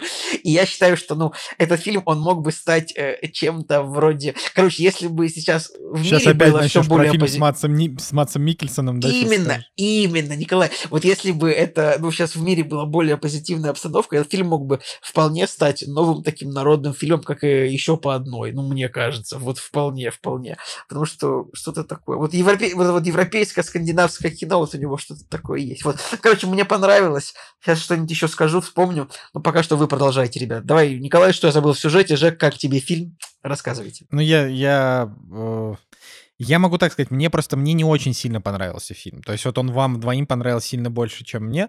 А, в принципе, Николай рассказал про сюжет, мне кажется, все, что можно было бы рассказать. Что здесь можно добавить? Во-первых, э, Вуди Харрельсон, который висит на постере, его в фильме, ну, типа, минут 10. Э, и достаточно яркие 10 минут он находится в этой Ну, Николай, Николай, но- но- бо- больше, больше, наверное, чем 10. да 10, ну пусть Ну, ладно. 15 от силы. Короче, его прям очень мало.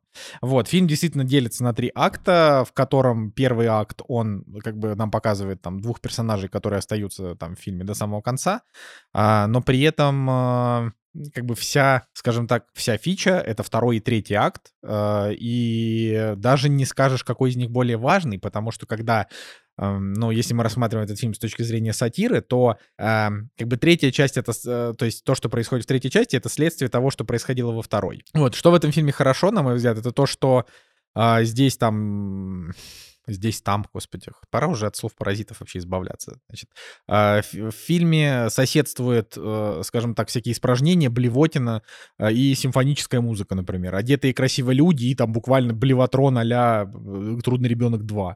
Да, вот, вот это, это, там, это Николай верно подметил, там реально есть очень жесткая сцена в этом смысле, когда там, э, в общем, в негодность приходит э, канализационная система яхты, там прям говно, прям, прям Не, ну там, там все, там прямо сцена, они, они блюют, течет говно, то есть это прям, ну вообще.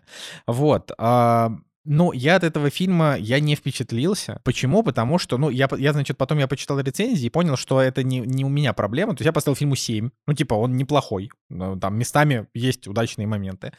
Просто почему я не впечатлился? Потому что, ну, мне показалось, что его сатира, она достаточно слабая, она такая в лоб.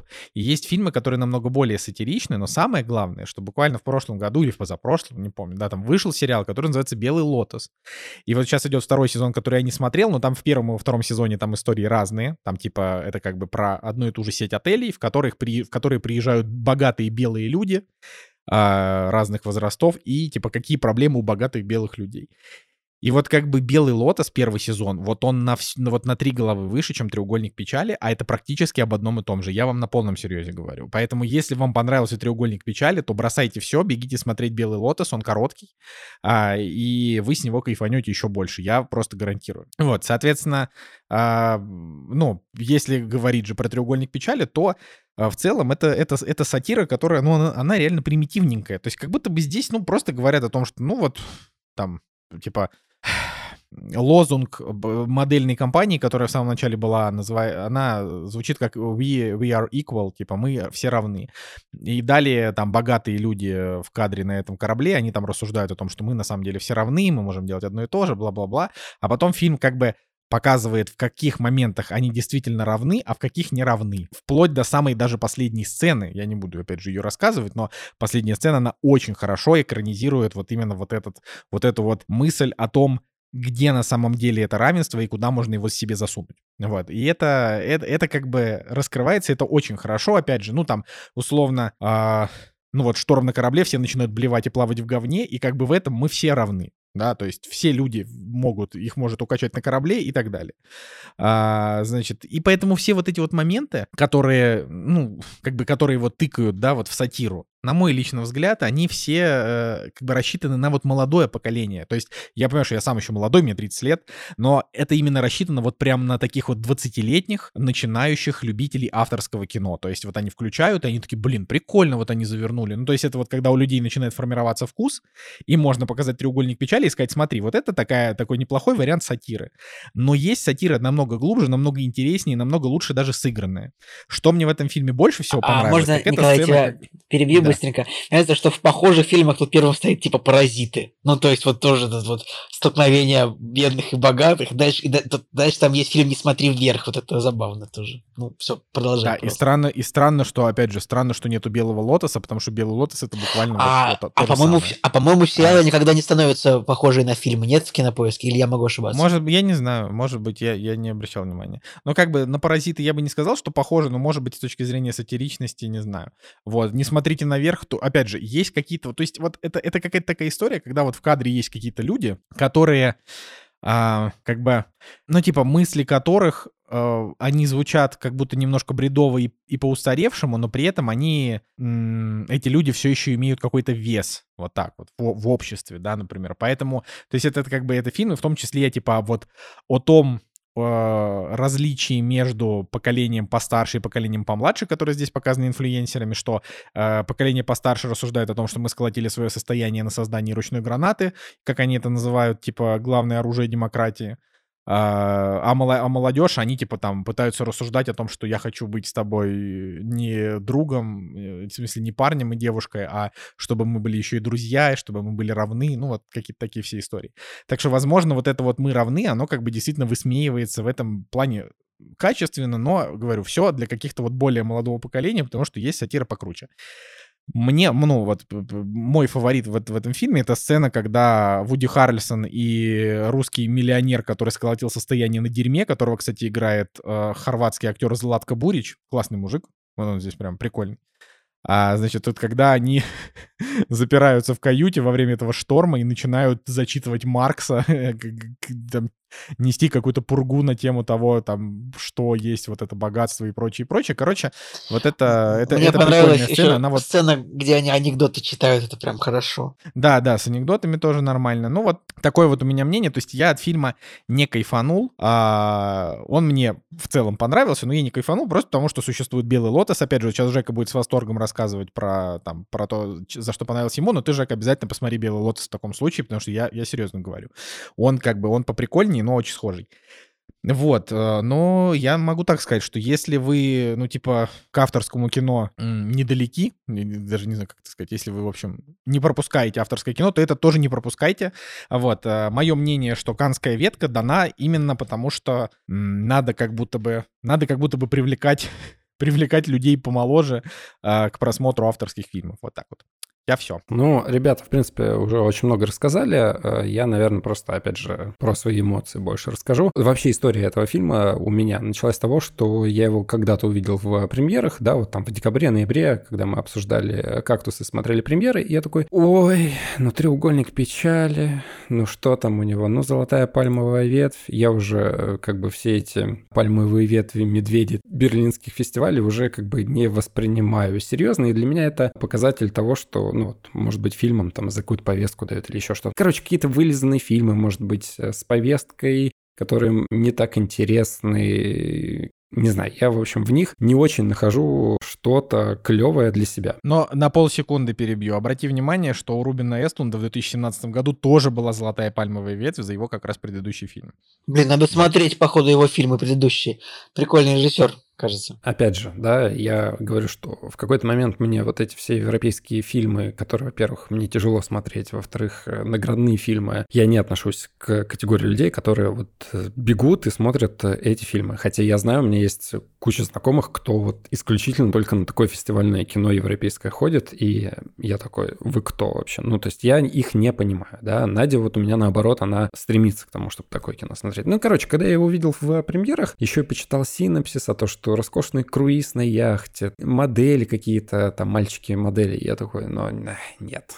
Где мой крепкий орешек, да? Ну, это классический Женя. Ну и все, я, в общем, про него забыл, даже оценка, в принципе, как-то меня не очень взволновала, тем более она у него была не такая большая, то есть на MDB 7.5, на кинопоиске 6.7, я такой, ну ладно, недостойно моего внимания. Даже Вуди Харрельсон в списке меня как-то не заинтриговал. И вот начинается, начинаются новогодние праздники, и мы выбирали, что посмотреть. Нас было трое, и в какой-то момент мы не могли договориться, и такие, давайте треугольник печали. Я открываю и думаю, ну давайте, раз мы, у нас не было единого мнения, пусть будет то, что как бы мы все не очень знали, что мы будем смотреть, такие, хорошо, давайте. И я вот со своими стереотипами, со своими предубеждениями начинаю смотреть фильм. Я даже трейлер-то особо, по-моему, не видел, и вот у меня поверхностное впечатление от синопсиса есть. И от превью, который есть на кинопоиске. Ну, то есть я такой, понятно. И фильм начинается, и у меня стереотипы начинают разбиваться. То есть уже с первой главы, где вот показывается могиль... ну, могильное, модельное агентство, уже вот какие-то шуточки пошли, да, уже вот появляется актер, которого я увидел из uh, Кингсмана, и как-то какая-то ирония, стёб, вот этот вот, да, в ресторане. И меня потихонечку начинает завлекать, но все еще я не вижу в этом чего-то гениального. Ну да, ну как бы вот э,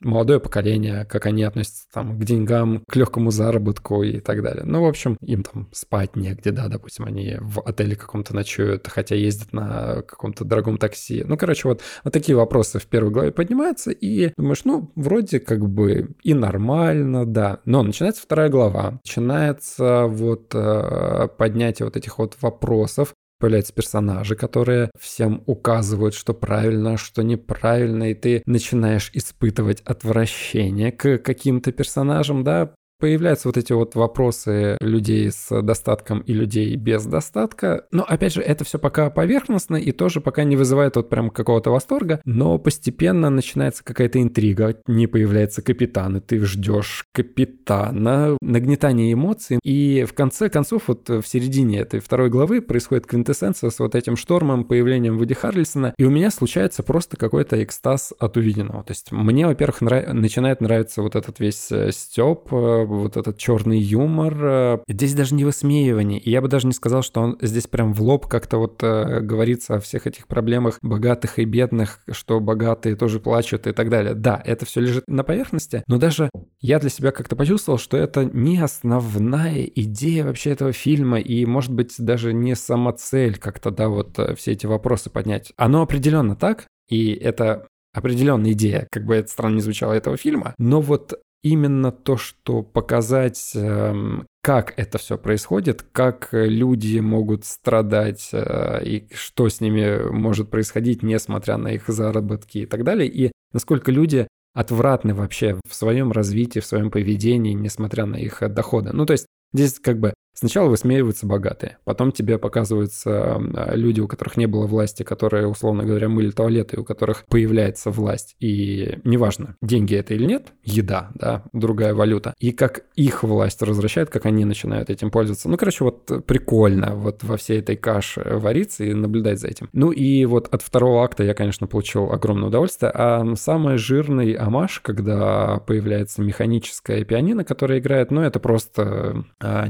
неоконченная пьеса механического пианино Михалкова, которая по Чехову. Ну, то есть ты просто смотришь и думаешь, ну, это же вот она, та самая идея, которая была у Михалкова, которая была у Чехова. Ну, то есть эти люди из себя не представляют ничего, они ноль. То есть э, здесь и стоит э, пианино, которое играет само по себе, механическое, да. Не они играют, они не могут, они не знают. То есть они, вот кому-то что-то вот привалило, да, как русскому этому бизнесмену, который поднялся на дерьме. Они все немножко высмеиваются в какой-то той или иной форме. И это прикольно. И когда появляется персонаж Вуди Харрельсона, появляется вот персонаж персонаж, который может им что-то противопоставить с точки зрения адекватности, даже несмотря на то, что он просто бухущий там пьет и так далее. Но он единственный, да, из всех, кто видит в них ничего, да, и он э, выполняет свою работу и уже как бы не может все это наблюдать. И когда начинаются вот эти вот э, диалоги смешные с батлом э, вот этих вот э, высказываний, ну, то есть они же разных своих идеологических взглядов, причем перемешаны, да, то есть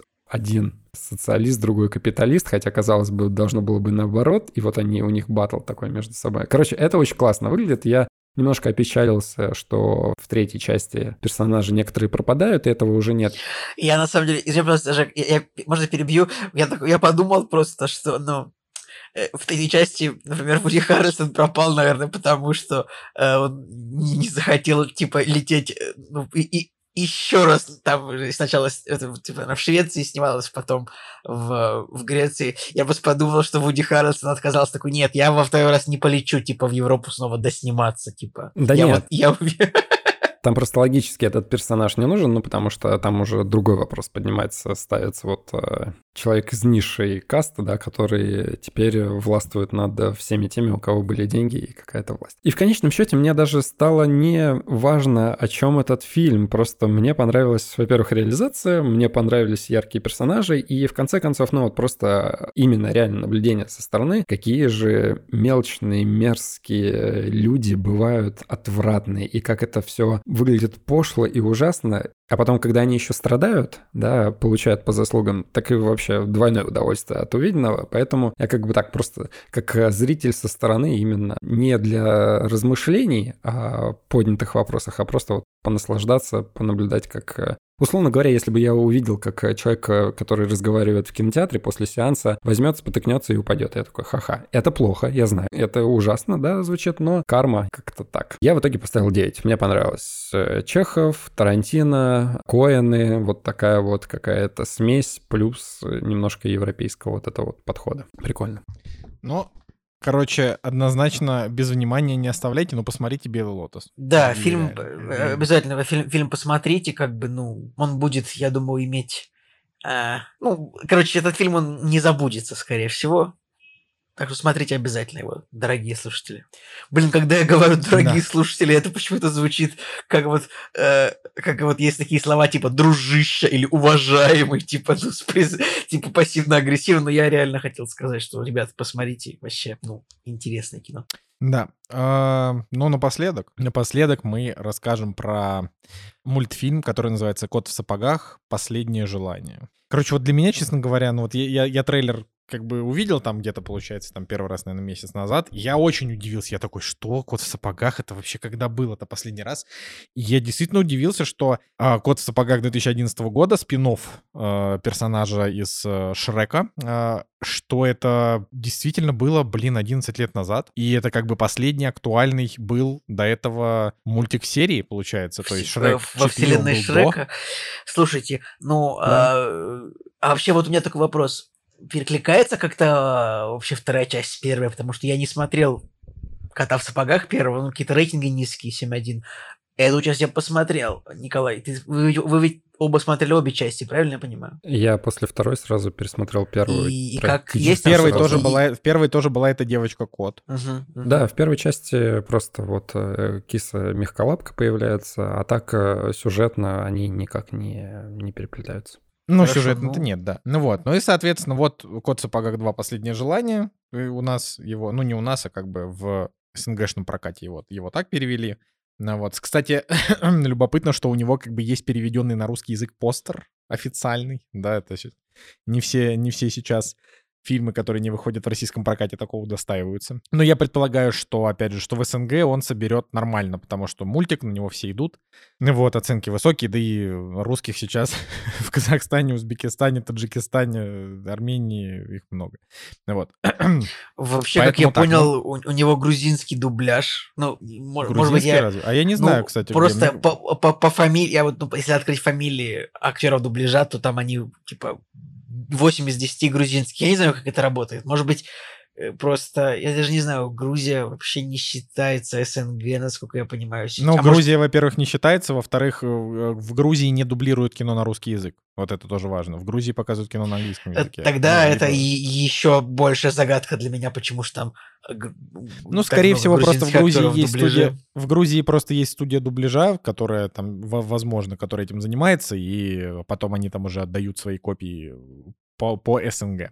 Вот, но на Кинопоиске у него, надо сказать, оценка выше, чем на MDB, на MDB 7.8, Кинопоиск 8.1, это очень высокая действительно оценка. Короче, что вот я хочу сказать? Что я хочу сказать? Я хочу сказать, что это очень крутой мультик. Вот, это такая история, когда вот не было, 11 лет не было вообще ничего связанного со Шреком, и вот выходит кот в сапогах «Последнее желание», и он э, и он как бы делает все то, что должен вот делать такой фильм, то есть, ну, мультфильм. Он, во-первых, дает нам новый визуал, потрясающий. Ну, типа вот тот, который я люблю в «Митчеллах против машин», в «Я краснею», то есть когда берется не просто вот 3D-анимация, а когда еще добавляются всякие акварельные штуки, когда там скачет FPS, ну, то есть это вот, это, так, так сказать, как бы это вот новый стиль, вот это совмещение стилей, уход от вот этого гиперреализма, который Pixar вводил последние годы, уход вот как раз э, к такому развитию. Если что, кстати, вот на канале 16 на 9 можете посмотреть на ютубе видос. Кунгурова, это мой, в общем-то, старый приятель, а он рассказывает про то, как вот как изменились Pixar и как вообще изменилась анимация. Вот буквально это час, совершенно потрясающий час, в котором он вот действительно подробно рассказывает, что сейчас изменилась современная анимация. Это очень круто. Вот, и Кот в сапогах 2 — это такой такое следствие вот этого изменения в рисовке, потому что я ожидал, что это будет такой вот классический 3D-мультос, какой вот в прошлом году их там было, «Морской зверь», там «Удача», вот это все, они все были такие как это сказать, ну, короче, такие вот более классические. А вот «Кот в сапогах 2», он внезапно совершенно, вот студия DreamWorks такая берет, и а вот смотрите, мы тоже умеем экспериментировать, мы, короче, мы все еще, типа, все еще есть порох в пороховницах, а, как мы знаем, DreamWorks — это очень крутые ребята, у них очень классный босс, и там, не знаю, одни только «Как приручить дракона» чего стоят вообще, все, все три замечательные. Вот, а, поэтому классный визуал, а, сюжет простой, но забавный и приятный. Персонажи тоже огонь. Я смотрел еще и, ну, не в дубляже, а в оригинале. Поэтому Бандераса, Сальму Хаек и Флоренс Пью, и еще Оливию Колман был очень Блин, рад. мне вообще больше вот. всего понравилось, как звучит э, младший медведь, типа в оригинале. У него очень смешной такой этот британский дубляж, вообще дубля, британская озвучка такая очень уморительно. Это смотрится на фоне всего. Ну, медведи, кстати, медведи вообще тоже хорошие. Вот, Ладно, что вы скажете? Ну давайте, давай, сю... я, давайте я сюжет расскажу. Сюжет. Да. А как вы помните, Кот в сапогах это да, персонаж из вселенной Шрека. Он, собственно, ну, э, Кот в сапогах такой, он кошачий супергерой, который э, с э, шпагой дерется со всякими злодеями и, выпол... и, и всякие, во всяких приключениях участвует. Но здесь основная канва сюжета в том, что, ну вот, он Короче, вот он после битвы э, с очередным злодеем в начале фильма, кот в сапогах погибает. И на приеме у доктора он, э, он выясняет, что у него осталось, у него закончились все его кошачьи 9 жизней, у него осталась последняя жизнь. Типа у него 8, было... то есть, закончились. 8. Ну да, закончились 8, началась 9, и все. Если он еще раз умрет, то все. И как-то наш кот в сапогах совсем а, не, не придает этому значения, такой, да, пофигу, я все равно, я тот самый кот в сапогах, я все равно буду. И доктор запрещает ему, я запрещаю вам приключения. Дает ему визитку, вот вам нужно отправиться в приют, а, типа в кошачий приют, просто где живут кошечки, всякие отдыхают. Он такой, да нет, ни в коем случае, я кот в сапогах, я буду дальше заниматься своими дикими приключениями. Я бесстрашный супергерой. Ну, в общем, дальше кот в сапогах заходит в кабак, и, и в кабаке кот в сапогах встречается с охотником за головами, который Значит, ну, охот в сапогах, он как бы, он как бы одновременно и герой для народа, но и преступник. То есть такой, ну, Робин Гуд условный, да. А, он встречается, значит, с охотником за головами, который пытается убить кота в сапогах. И коту в сапогах первый раз становится страшно, что он может погибнуть. Он как бы проигрывает, э, схва- э, значит, схватку на мечах с этим волком, э, охотником за головами, и кот в сапогах реально решает, ну, как бы закончить свою карьеру, на пенсию уйти и отправиться в кошачий приют. Вот. Ну, это такая завязка сюжета, но, но дальше, разумеется, попутно в этом приюте он узнает, что несколько заинтересованных групп охотятся за некой картой, за артефактом под названием «Карта желаний», которая может исполнить любое желание, которое будет загадано, соответственно. Ну и он такой думает, блин, ну мне ведь нужна эта карта, тогда я смогу загадать себе больше жизней, чтобы продолжить свои катасапоговые приключения и, и не умирать еще долгое время. Ну и, разумеется, в какой-то момент кот покидает этот самый кошачий приют а, и отправляется вот в приключения в поисках этой карты. Ну, тоже, тут прям есть несколько групп злодеев, заинтересованных во, во всем. Прям очень понравилось. Есть там вот этот самый охотник за головами, который, э, как бы, охотник за головами, который весь фильм тоже охотится за котом и прям очень зловеще выглядит. А потом... Он прям очень зловещий. Вообще круто. Еще эта музыка, как бы вообще просто отличный, очень крутой персонаж, этот волк прям классно сделанный. Потом есть, э, значит, Джек Хорнер, это герой из сказки. Ну, то есть я, честно говоря, не знал, что есть герой такой сказки, который что-то там как-то вот палец в пирог засунул, но тут, знаете, тут вот как, вот помните мультфильм, а, не мультфильм, фильм про Чипа и Дейла, который вот вышел в этом году, то есть там был этот Питер Пен, а, который повзрослел и стал злодеем, и вот тут тоже такой герой из детской сказки, который повзрослел и стал злодеем, то есть у него вот круто сделанный. А, большой Джек Хорнер. Я просто не знаю, как его описать. Это просто злодей, который руководит фабрикой производства пирогов, потому что он основан на какой-то детской сказке, где этот герой как бы засунул палец в пирог, а, путано объясняю, ну, неважно. Вот, ну и основ... еще одна троица героев, это как бы Златовласка и Три Медведя, которые как бы вообще вот это очень хорошие персонажи, то есть они как бы и злодеи, но все равно весь фильм они преподаются как достаточно прикольные положительные герои, которые тоже хочется за этой картой. И, ну и да, и разумеется, есть романтический герой, Блин, прям всех персонажей описывать даже не знаю. Надо, надо, ну, есть романтический герой, э, вот это вот Китти Софт Полз, как бы, как, как Женя сказал, как она в русском языке, мя, киса, мягкие лапы, да, как так ты сказал, да? А, и есть еще собака, конечно, в этом фильме, которая хочет очень дружить с котом в сапогах. Э, собака породы Чихуахуа. И она, конечно, очень хорошая. Прям. И вообще, короче, все, с сюжетом закончил, я вроде ничего не забыл. А, вот по сюжету все классически, вообще, типа, герой решает уйти от... Типа, супергерой решает уйти от дел, потом что-то, значит, его решает заставляет вернуться, и герой отправляется в путешествие чтобы найти какой-то артефакт. Ну, то есть это, в принципе, по сюжету все очень классически, но мне прям понравилось тоже. Что-то я прям и прослезился в какие-то моменты. То есть тут как бы и о дружбе, и о каких-то отношениях, и о семье все очень хорошо прям. И как-то нравоучений даже не так много занудных, которые я не люблю всегда в этих мультфильмах, но мне прям понравилось, уже восьмерочку поставил, то есть всем советую этот фильм смотреть, вот вообще просто включайте, ну, настроение будет лучше. Как бы много всяких прикольных шуток, прикольные персонажи показаны, как бы так, хлестко, остро и весело. Вот мой вердикт по фильму. Давайте, ребят, что думаете? Вообще, когда посмотрел э, «Кота в сапогах», вторую часть, э, он так внезапно как-то вышел, и параллели проходят с «Аватаром», потому что «Аватар» сколько там, 13 лет, да, выходил, «Кот в сапогах» выходил 11 лет. Ну, прикольно, конечно, для производства сиквелов. Первую часть смотрел в кинотеатре в 3D, в дубляже, и, короче, я тогда очень сильно плевался, мне было очень плохо на этом сеансе, у меня болела голова от всего того, что там происходило, а там действительно очень много сумбура в дубляже, и именно вот в темном 3D это помноженное на 10. И, короче, я тогда очень сильно переплевался, вышел и поставил 5 на кинопоиске первой части. Блин. Да, сейчас же... Жесткий. Вот мы посмотрели э, вторую часть, и, во-первых, первое ощущение — это очень круто, то, что вышел мультфильм, который не страдает вот этим э, суперреализмом. Ну, короче, я уже устал немножко от э, мультфильмов, которые, по-моему, закопались вот в какой-то своей истории развития, да, ну, короче, все одно, да, может быть, все как-то, все очень похоже друг на друга. И когда вышел Человек-паук, это был такой свежий глоток воздуха. И здесь, знаешь, вот не стали в суперкрутую графику вписываться, и это плюс, потому что она, наверное, может быть и не особо нужна. И вот пошли вот этим путем разных стилизаций, немножко упрощения по там графике и так далее, но сохранили именно то, чем славится серия Шрека, это вот сплетение вот этих сказочных персонажей и... И современного подхода к жизни, типа, вот это интересно. И очень. современного подхода к жизни, да, и плюс вот с, с вот этим стебом. Короче, свежесть вот этого творческого подхода, она привнесла жизнь в умершую, реально умершую франшизу Шрека. То, что было круто в первой и второй части, умерло в третьей, немножко ожило в четвертой и окончательно тоже как-то скончалось в «Коте в сапогах», который тогда вышел. Здесь, на самом деле, если почитать историю второй части, то она начала разрабатываться сразу после выхода вот э, первой части. По факту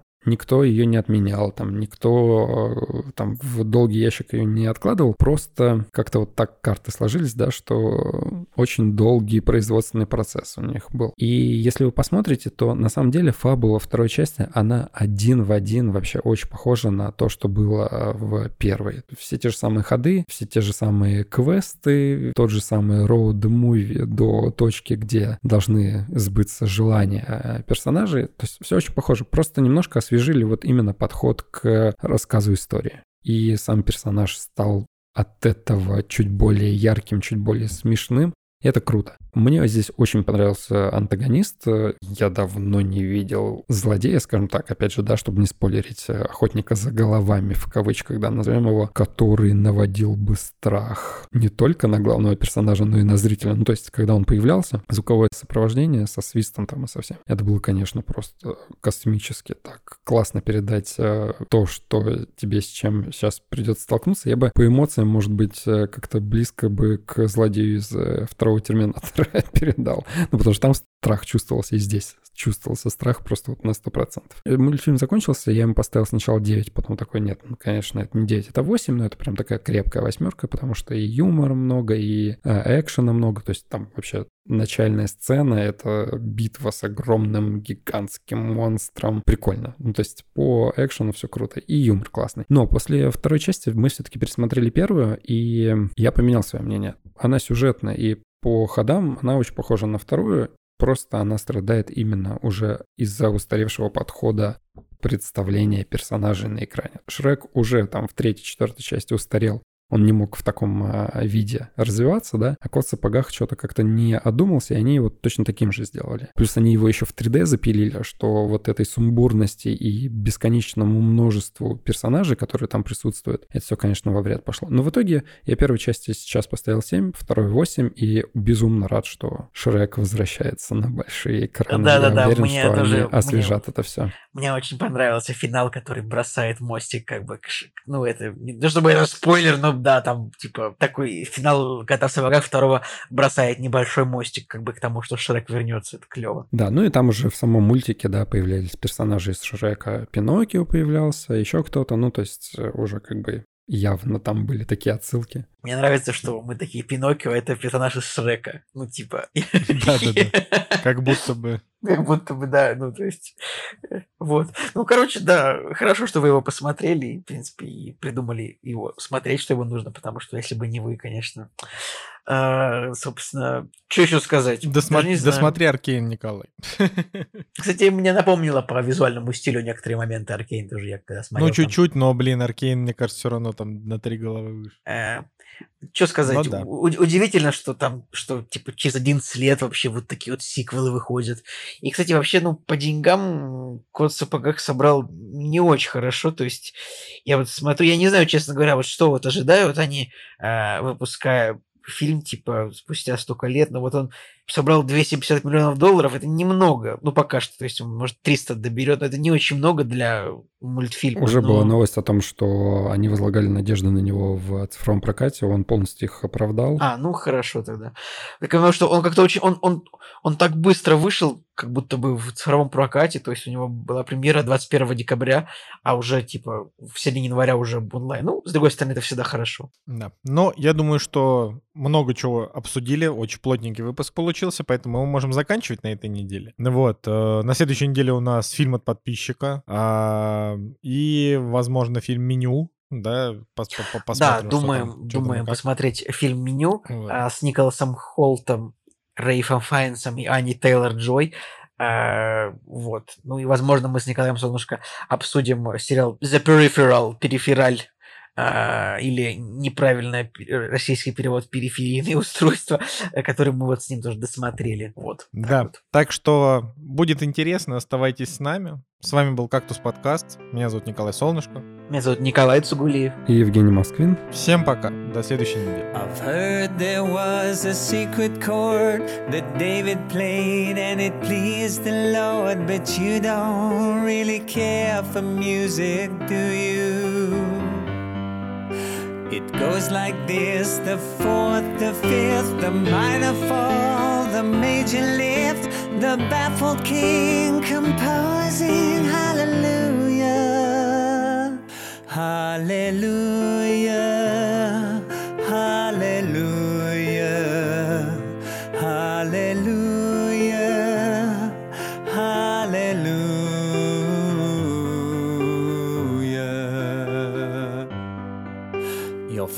was strong, but you needed proof.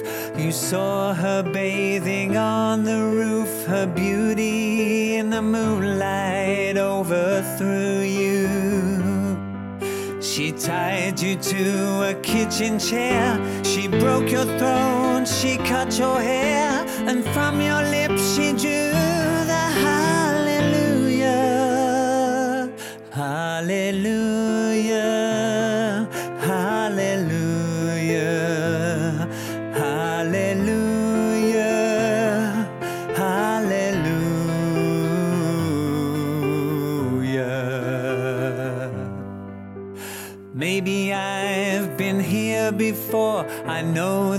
Room, I've walked this floor. I used to live alone before I knew you. I've seen your flag on the marble arch. Love is not a victory march, it's a cold and it's a broken hallelujah. Hallelujah. Hallelujah.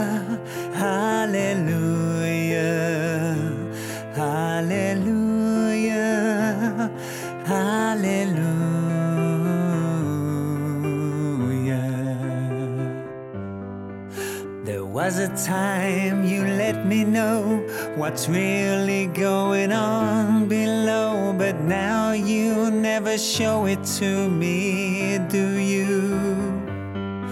And remember when I moved in you, the holy dark was moving too, and every breath we drew